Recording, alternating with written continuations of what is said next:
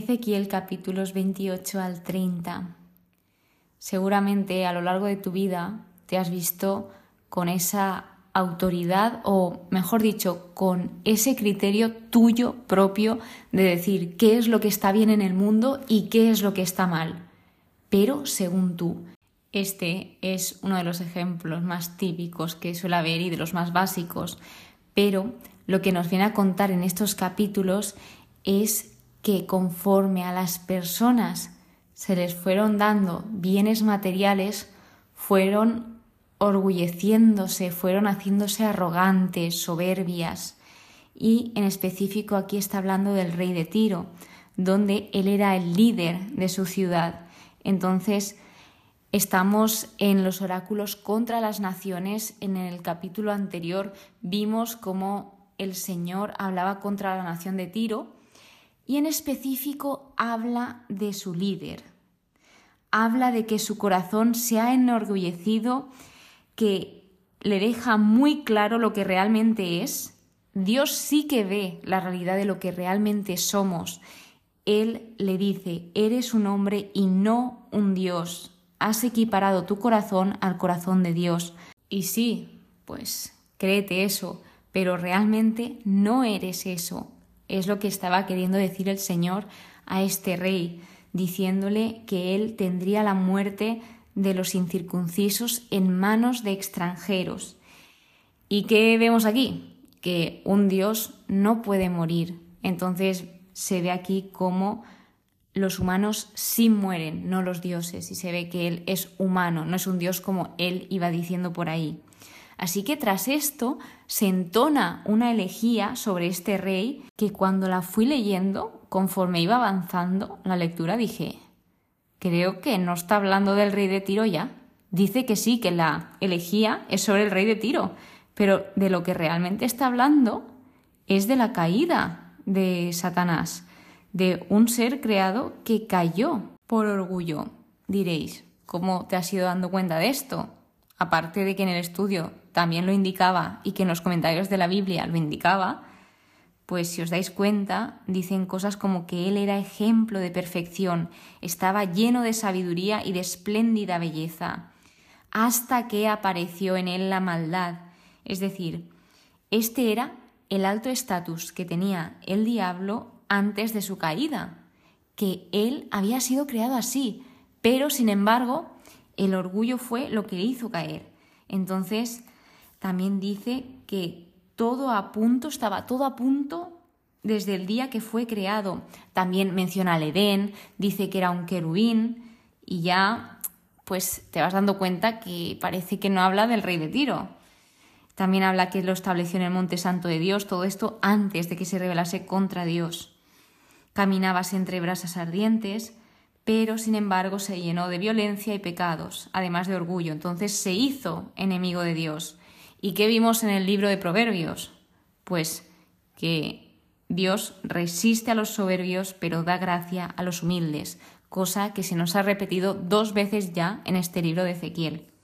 Así que vino ese juicio contra el supuesto rey de Tiro, que fue la expulsión del cielo. Una vez finalizado, continúa con los juicios y continúa con el juicio contra Sidón, donde dice que el Señor hará justicia y además manifestará su santidad, y que en medio de ti seré glorificado, en medio de Sidón. Habla de que vendrá peste, sangre, espada, que este era un vecino que despreciaba a Israel, que era como una espina, como una zarza, y que esto iba a dejar de suceder, porque ese juicio vendría. También, seguido, habla de las promesas de restauración a Israel, donde también remarca que manifestará su santidad el Señor y que habitarían en la tierra que regaló a su siervo Jacob. Además, hay algo que enfatiza muchísimo y es la seguridad, que iban a construir y que iban a plantar viñas, sin dejar de repetir que se haría justicia con las gentes de alrededores que despreciaban al pueblo de Israel. El capítulo 29 habla sobre la profecía contra Egipto, que hay cuatro profecías. Entonces empieza con el anuncio del castigo, donde se dirige hacia el rey de Egipto, hacia el faraón, y se refiere a él como gran cocodrilo. y a sus seguidores como peces. Entonces, lo que viene a decir es que el pueblo de Israel se intentó aferrar a Egipto, intentó confiar en ellos para que los protegiesen y que cada vez que intentaban confiar en ellos o protegerse en ellos, los rompían. Es decir, me explico mejor, cuando ellos te agarraban, te rompías en sus manos. Es decir, que no les sirvió de nada confiar en Egipto, cosa que ya se les dijo al pueblo de Israel, pero no escucharon ni hicieron caso. Así que dice que habrá un juicio de desolación, de ruina durante 40 años, que esto no se sabe exactamente si es una hipérbole o no. Y después de estos 40 años los volvería a reunir, pero los haría pequeños para que no volviesen a imponerse a las naciones. Entonces vuelve a hablar de otra fecha, se data la última de las profecías fechadas de Ezequiel, donde dice que Dios entregó a Egipto al rey de Babilonia.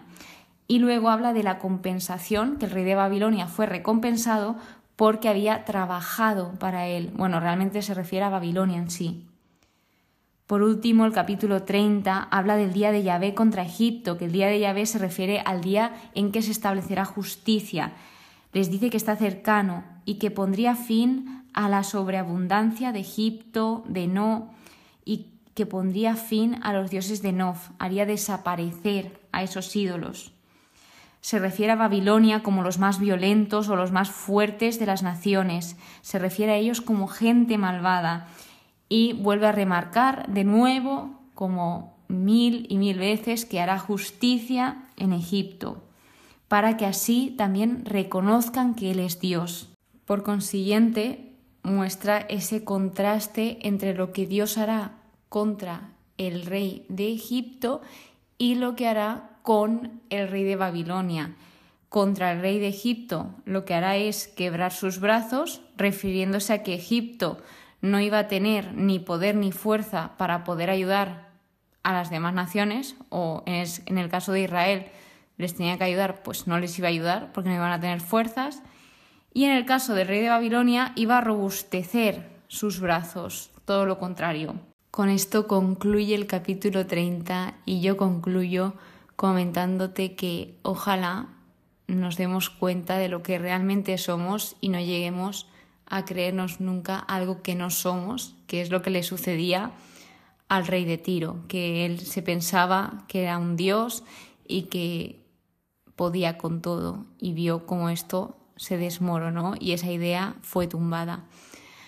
Muchísimas gracias por estar aquí, muchísimas gracias por escucharme. Espero que pases muy pero que muy buen día y que Dios te bendiga.